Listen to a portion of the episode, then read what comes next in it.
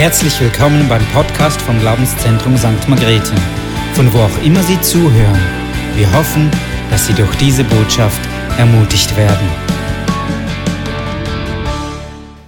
Ich möchte eine kurze Botschaft weitergeben, die uns dann nochmals zu einem Teil führt, wo Gott einfach uns nochmals stärker begegnet. Ich habe so während dieser Zeit, dass wir diese Serie da am Vorbereiten sind oder vorbereitet haben, habe ich mir mal diese ganze Ostergeschichte immer wieder gelesen und gelesen und gelesen. Und dann ist mir etwas aufgefallen in dieser Ostergeschichte. Und zwar habe ich gemerkt, dass immer wieder Jesus den Menschen nach der Auferstehung in einer Situation begegnet ist, wo er sie zuvor schon mal vorgefunden hat. Also er ist zum Beispiel der Frau Maria und Martha ist er am Grab begegnet. Wo hat Jesus ein Wunder getan mit Lazarus oder am Grab? Oder bei Thomas, er, er war ein Zweifler und Gott ist ihm begegnet mit dieser Situation, die er hatte. Und heute wollen wir das Leben anschauen von Petrus. Und es hat mich tief bewegt, dass ich diese Geschichte gelesen habe, die da in Johannes 19 drinsteht oder Johannes 21 drinsteht. Das ist so die erste Begegnung von Jesus mit seinen Jüngern. Und es ist auch eine Geschichte, die man vorhin irgendwie schon mal ein bisschen entdeckt und nachher wieder ein bisschen entdeckt. Da waren die Jünger auf dem Schiff oder sieben Personen waren auf dem Schiff.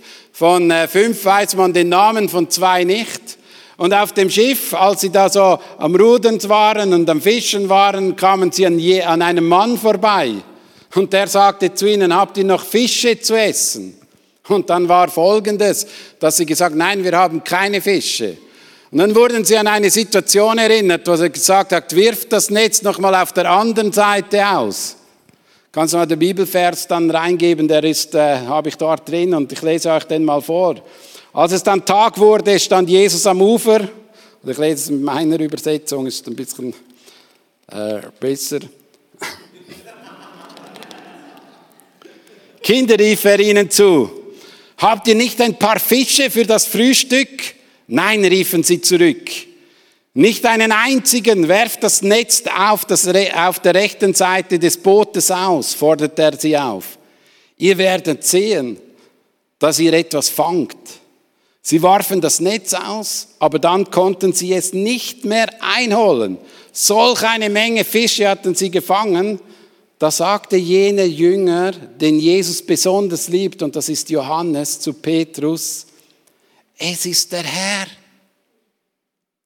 Und dann lesen wir weiter, als Simon Petrus ihn sagen hörte, es ist der Herr, warf er sich aus dem Obergewand über und das er bei der Arbeit abgelegt hatte, band es fest und sprang ins Wasser, um schnell am Ufer zu sein. Die anderen Jünger kamen mit dem Boot nach. Das Netz mit den Fischen im Schlepptau. Sie hatten es nicht weit bis zum Ufer, nur etwa 100 Meter. Als sie aus dem Boot stiegen und ans Land gingen, sahen sie ein Kohlenfeuer, auf dem Fische Fische brieten, auch Brot lag dabei. Und ich finde das so cool, so genial, dass Jesus uns immer wieder an Erlebnisse erinnert, wo man mit ihm gemacht hat, um innerlich wieder, äh, innerlich wieder ermutigt zu werden, dass er noch da ist. Und Petrus wurde an eine Situation erinnert, oder die Jünger wurden an diese Situation erinnert. Was war, als sie die, das Netz rausgeschmissen haben? Haben sie so viele Fische an Land gezogen und Johannes ist wie ein Licht aufgegangen. Hey, schau, das ist der Herr. Und die Reaktion von Petrus war, ab ins Wasser und auf zu ihm. Und weißt du, wenn wir wissen, dass es der Herr ist, gibt es nur eine Reaktion. Ab ins Wasser und Vollgas auf ihn zu. Das ist eigentlich der Einfache. Es gibt nicht eine halbe Sache. Es gibt nur eine ganze Sache. Wenn du weißt, es ist der Herr, dann wirst du abtauchen und Vollgas auf ihn zugehen. Oder du hast keine gute Beziehung und dann wirst du Angst haben und dich zurückziehen und, und wirst nicht auf ihn zugehen. Aber Petrus hat in diesen drei Jahren mit Jesus eine exzellente Beziehung gehabt und für ihn gab es nichts Besseres, als sich aufzumachen, auf Jesus zuzugehen. Und ich wünsche mir, dass das eine Mentalität wird von uns. Wenn wir wissen, es ist der Herr, dass wir nicht fragen, bist es jetzt du wirklich? Oder ich brauche noch ein Bild oder ich brauche noch ein prophetisches Wort. Nein, es ist eine Prophetie, wenn es der Herr ist, ist der Herr und dann gib Vollgas und geh auf ihn zu und du wirst überrascht. Weil er braucht nicht deine Fische, er hat schon Fische auf dem Grill gehabt. Er hat schon genug parat für dich und er kann dir genug geben. Und mich beschäftigt das, dass dieser große Gott einfach da ist für uns und für uns sorgt und trotzdem uns immer noch so beschenkt. Und wenn wir wissen, dass er ist, dass wir auf ihn zugehen. Es gibt da keinen Mittelweg. Und du kannst nicht einmal gehe ich auf ihn zu und einmal habe ich Angst vor ihm. Einmal gehe ich auf ihn zu und einmal habe ich Angst. Nein, wenn du weißt, du hast Beziehung mit Gott, dann willst du zu ihm gehen. Dann willst du auf ihn zugehen. Und wir lesen eine andere Bibelstelle, Lukas 5,8, von der anderen Geschichte. Das ist noch interessant. Beim ersten Mal ist eine andere Reaktion bei Petrus geschehen. Da war bei seiner Berufung. Als Simon Petrus das sah, warf er sich vor Jesus auf die Knie und sagte, Herr, gehe fort von mir, ich bin ein sündiger Mensch. Und wir brauchen genau diese erste Begegnung, wo ich meinen Zustand erkenne, dass ich ein sündiger Mensch bin. Und wenn du aus dieser Zustand heraus die offenen Arme von Jesus merkst, er ruft dich und sagt, du darfst zu mir kommen. Auch wenn du sündig bist, ich liebe dich. Ich bin für deine Sünden gestorben. Ich habe mein Leben für dich hingegeben, dass du zu mir kommen kannst. Das wusste er damals noch nicht, weil Jesus noch nicht gestorben ist. Aber bei uns ist es so. Du brauchst diese erste Begegnung mit Jesus, wo du weißt, ich bin ein verlorener Sünder. Ich habe eigentlich ihm nichts zu bringen und eigentlich habe ich nichts am Hut mit seiner Heiligkeit, nichts am Hut mit seiner Reinheit, nichts am Hut mit seiner Kraft. Und ich brauche diese Kraft von ihm. Und hier merken wir, dass diese einzigartige Beziehung, die Petrus hat, er merkte, ich bin ein Sünder, hatte dann drei Jahre Zeit mit Jesus und kam in eine gute Beziehung hinein. Und ich möchte da anschließen, weil eigentlich bin ich ein bisschen erstaunt gewesen, als ich die Reaktion gesehen habe, als ich diese ganze Situation gesehen habe, was Jesus eigentlich vor dem Tod oder Petrus vor dem Tod mit Jesus gemacht hatte. Eigentlich, was er getan hatte und dass er doch so hey, sofort ins Wasser und sofort auf ihn zu. Einfach sofort, weil er wusste, da ist der Herr, der ist gut, der ist treu, der liebt mich, bedingungslos. Der hat immer ein offenes Ohr für mich, immer in allen Situationen, wo ich habe, ist er offen für mich. Und das hat mich so tief beschäftigt, dass ich diese Geschichte gelesen habe. Jesus konfrontiert ihn aber nicht einfach so, sagt, ja, so jetzt hol mal hin, sondern er hat ihn ans Feuer geholt. Und Petrus hat, hat eigentlich Jesus dreimal an einem Feuer verleugnet. Dreimal verleugnet. Dreimal hat er gesagt, ich gehöre nicht zu dem. Ich gehöre nicht zu dem. Und am dritten Mal hat er ihn sogar verflucht, verwünscht. Ich gehöre nicht zu ihm. Und weißt du, ich verstehe, ich, ich es hat mich schon ein bisschen bewegt. Weshalb kommt doch Petrus doch so gern wieder auf Jesus zu? Wenn ich etwas Schlechtes gemacht habe, was nicht so gut ist,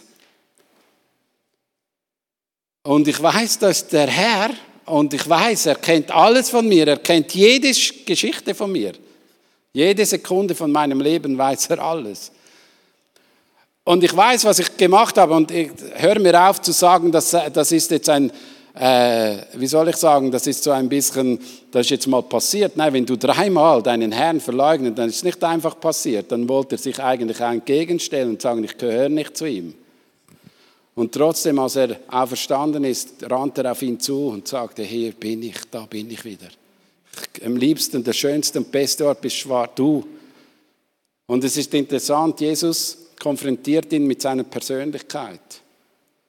Und sagt Folgendes in Johannes 21, 15 und 17. Und ich möchte jetzt nicht auf, die, auf, den griechischen Begriffen herumtanzen, dass ich ein bisschen Griechisch kann, sondern einfach mal einfach das Herz von Petrus aufzeigen. Als sie gesehen hatten, sagte Jesus zu Simon Petrus, Simon, Sohn des Johannes, liebst du mich mehr als irgendein anderer hier? Petrus gab ihm zur Antwort, ja Herr, du weißt es, dass ich dich lieb habe. Darauf sagte Jesus zu ihm, sorge für meine Lämmer. Jesus fragte ihn ein zweites Mal, Simon, Sohn des Johannes, liebst du mich? Petrus antwortet, ja Herr, du weißt es, dass ich dich liebe, lieb habe. Da sagt Jesus zu ihm, hüte meine Schafe. Jesus fragt ihn ein drittes Mal, Simon, Sohn des Johannes, hast du mich lieb?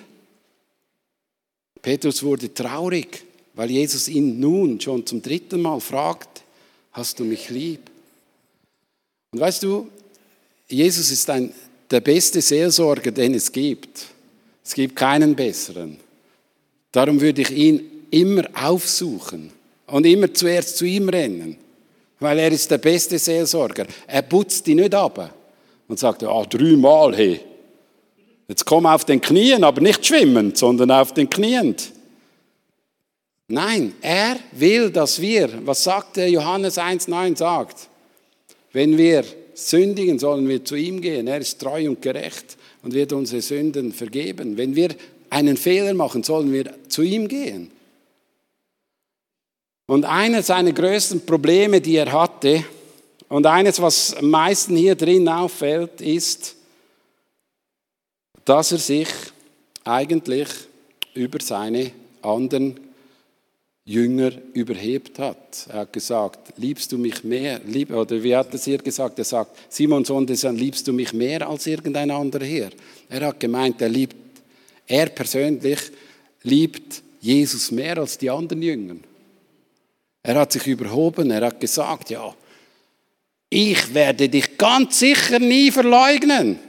Ganz sicher nicht. Ich werde mit dir durch den Tod gehen, durch alles hindurch. Und er hat gedacht, ja, ich bin sicher der, der durchhält.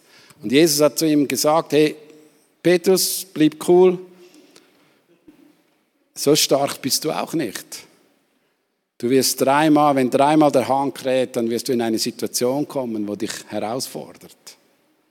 Und ich möchte dich und mich auch ein bisschen herausfordern und sagen, hey, wir stehen ständig in der Gefahr, uns besser darzustellen, als wir eigentlich sind. Wir stehen ständig in Gefahr, besser zu sein, als wir überhaupt sind. Und die Gefahr ist, dass wir aufpassen müssen, dass wenn wir besser sind, nicht tiefer fallen als andere. Und wir müssen eines, und eines ist eine ganz einfache Botschaft. Du und ich, ich als Pastor, bin nie besser als du. Weißt du weshalb? Weil ich ein verlorener Sünder bin. Und weil Jesus Christus mich geliebt hat und angenommen hat und gesagt hat, du bist mein Kind, darf ich sein Kind sein. Es hat nichts mit deiner Leistung zu tun, sondern mit deiner Liebe, die mich gerufen hat. Und das ist etwas, was mich herausfordert. Und wenn wir dieses Verständnis nicht haben in unserem Leben, dass es um eine Liebe geht, um eine Liebe zu ihm und nicht die Liebe zu ihm geht nicht, dass ich etwas leiste, sondern die Liebe zu ihm kommt von ihm zu mir. Und wenn ich ständig etwas leisten werde und etwas beweisen muss, oder ich bin gut und ich mach's richtig und ich bete sieben Stunden, dann ist, stimmt etwas nicht. Weil du brauchst ihn, seine Liebe, seine Liebe. Und weißt du, etwas, was Jesus immer wieder macht, er zeigt uns sein, er zeigt uns unser Herz auf, wie wir wirklich sind. Und unser Herz ist einfach nicht gut. Wir sind nur gut, was das, was er ausfüllt in unserem Leben, das ist gut. Und alles andere wird schlecht bleiben bis zum Schluss. Aber das, was er ist, sollte mehr Land einnehmen in unserem Herzen drin, dass etwas Gutes rauskommt. Und weißt du, mir fällt auf immer wieder in diesem Leben, wenn Menschen sich besser darstellen oder für ihn etwas leisten, ihre Identität ist, ich muss etwas beweisen, dass ich gut bin von Gott, dass dann etwa ganz eine komische äh, Leidenschaft hervorkommt. Und bei Petrus sehen wir die. Einerseits kann er sich selber nicht wahrnehmen, wie er wirklich ist, weil die Geschichte zeigt eigentlich ganz klar und deutlich, er war kein besserer Jünger als die anderen. Punkt. Und weißt du was? Du kannst den links und rechts anschauen und sagen, du bist kein besserer Jünger als ich. Punkt. Wir sind nicht besser. Jesus ist gut in uns. Und wenn wir uns erheben und über, über andere stellen, dann wird es kritisch in unserem Leben. Schau, bei Kain und Abel war auch das das Problem. Plötzlich merkte, hat der Kain das Empfinden, er sei schlechter oder minderwertiger als der, als der Abel, weil Gott sein Opfer angenommen hat. Und das Interessante am Ganzen ist die Reaktion von ihm. Die Reaktion ist, wenn ich ein Vergleichsdenken habe in mir drin, dann muss ich den Nächsten neben mir aus dem Weg schaffen. Er muss weggehen. Ey, ich bin ja der Erste, ich bin ja der beste Jünger. Ich bin ja der beste Prophet im Haus. Ich bin der beste Pastor. Vergiss es. Ich bin ein verlorener Sünder, der die Gnade Gottes braucht und geliebt wird von ihm. Das ist das alles, was ich habe. Das ist das, meine Identität ist. Ich bin ein geliebtes Kind. Ich bin ein gewünschtes, gewolltes, geliebtes Kind vom Vater. Und nicht wegen mir, sondern weil er alles für mich getan hat. Und das gibt eine ganz andere Sicherheit in meinem Leben, auch wenn ich einen Fehler mache. Dann habe ich immer das Wunsch, hey, ich bin nicht perfekt, aber ich weiß, ich habe einen guten Gott, darum mache ich mich auf den Weg schnellstmöglich zu ihm, weil ich habe es nirgends besser als bei ihm. Nirgends besser als bei ihm, dann renne ich auf ihn zu und gehe auf ihn los.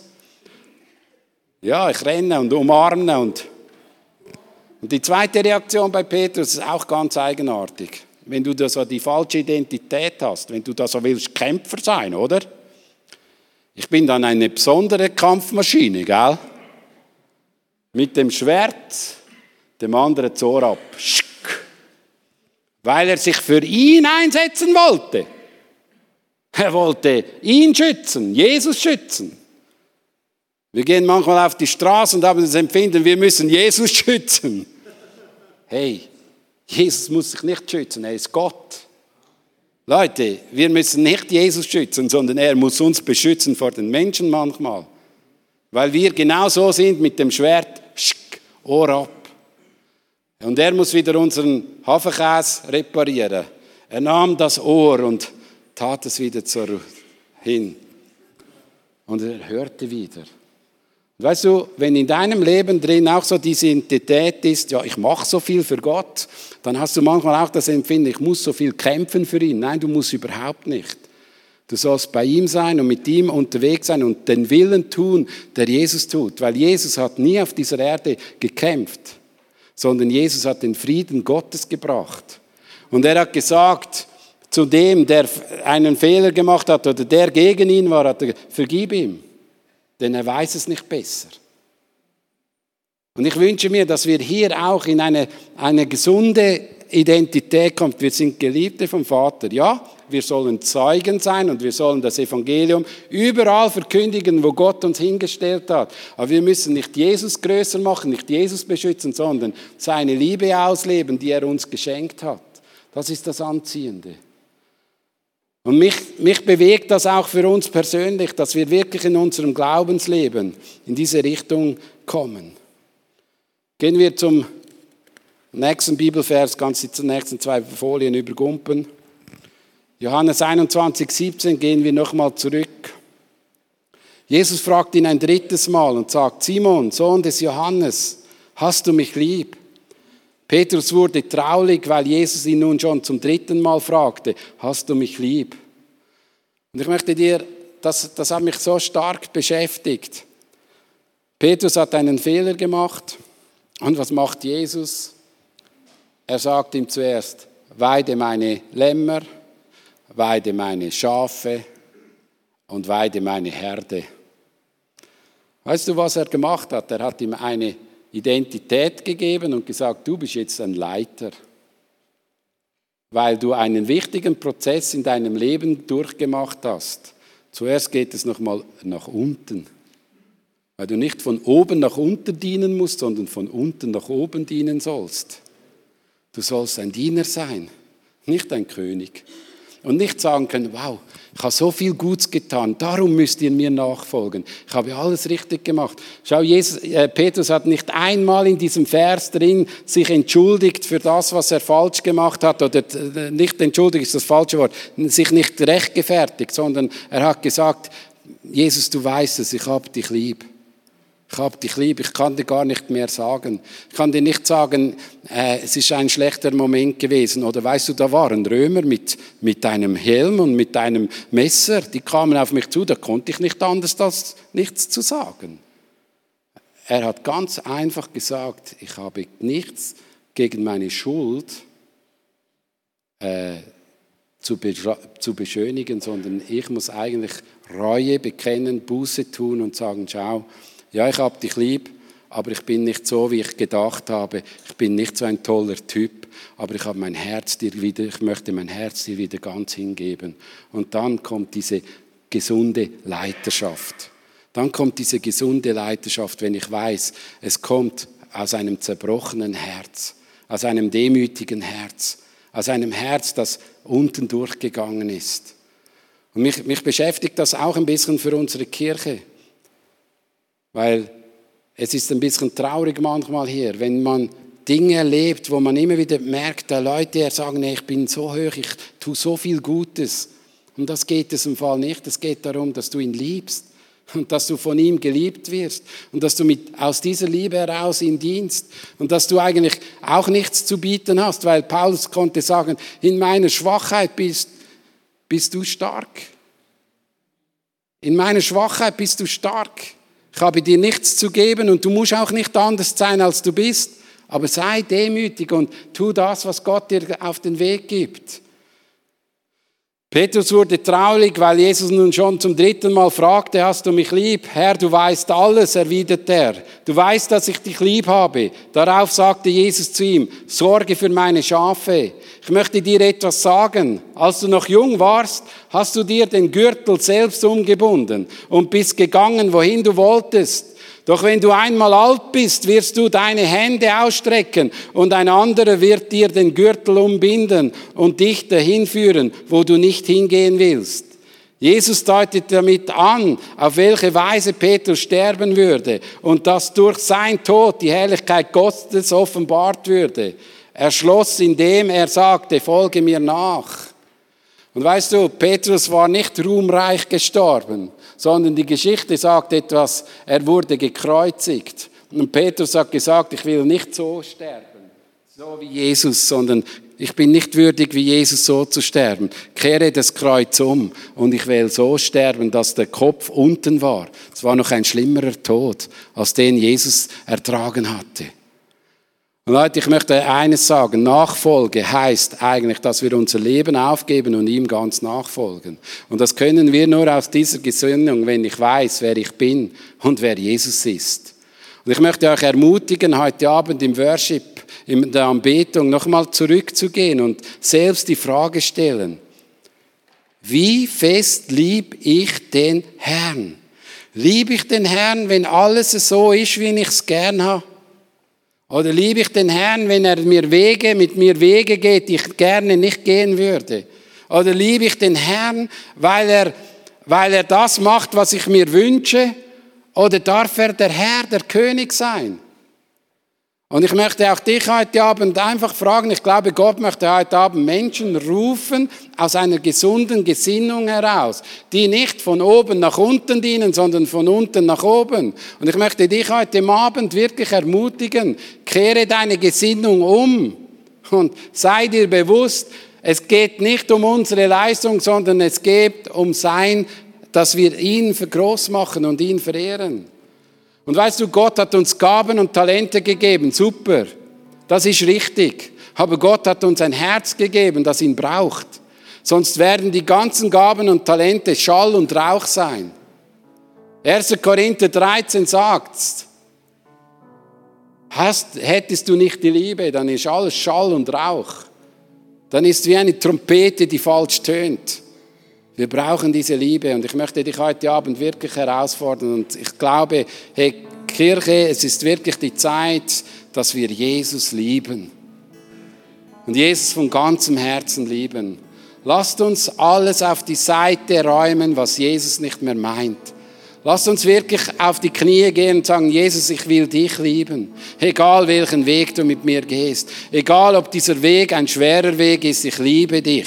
Weil ich weiß, du bist der Gott, der mich erlöst hat und der Gott, der mir eine Ewigkeit parat hat, wo du mit mir gehen willst. Und weißt du, jeder von uns kennt Momente, wo die Liebe zu Gott erkalten kann. Aber Jesus sagt, heute ist ein neuer Moment, wo du zurückgehen kannst zu dieser Liebe. Und ich möchte dich ermutigen. Und ich möchte auch die junge Generation ermutigen, liebt nichts mehr als Jesus. Ich möchte die ältere Generation ermutigen, liebt nichts mehr als Jesus. Liebt nichts mehr als Jesus. Liebt nichts mehr. Und Heiliger Geist, ich bete jetzt einfach dafür, dass auch du jetzt uns im zweiten Teil des Worships begegnest und einfach zu uns persönlich sprichst und zu uns persönlich redest. Und dass du deine Liebe uns offenbarst, wie lieb du uns hast. Und ich möchte jetzt einfach auch Leute, die während dieser Botschaft irgendeinen Gedanken oder ein Bild bekommen haben, danach noch nach vorn rufen und wenn du einen Eindruck oder ein, wirklich einen Impuls hast, der diese Botschaft verstärkt, aber du musst nicht etwas predigen, sondern einen Eindruck geben, ein Empfinden weitergeben, das hilft, dass einer mehr in die Liebe hineinkommen kann, dann komm rasch bei mir vorbei und dann wollen wir das einfach weitergeben, weil ich glaube, Gott hat noch Impulse gegeben für den Einzelnen.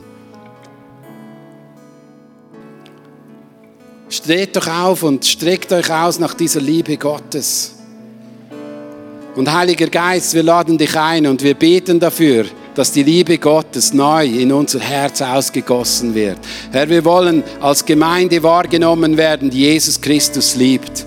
Wollen als Gemeinde wahrgenommen werden, die Jesus Christus an erster Stelle setzt. Wollen als Gemeinde wahrgenommen werden, die Jesus in allen Situationen liebt. Und wenn jemand einen Fehler gemacht hat, dass er als Erste, was er macht, zu Jesus rennt und umkehrt und sagt, ich habe einen Fehler gemacht, möchte Buße tun, möchte mein Leben ändern und nach deiner Richtung ausleben. Geh mit deinem offenen Herzen auf ihn zu, weil du eine gute Beziehung hast, dann gehst du offen auf ihn zu, auch heute Abend. Geh, wenn du einen Fehler gemacht hast, dann besprich es mit ihm. Er ist offen für dein Reden.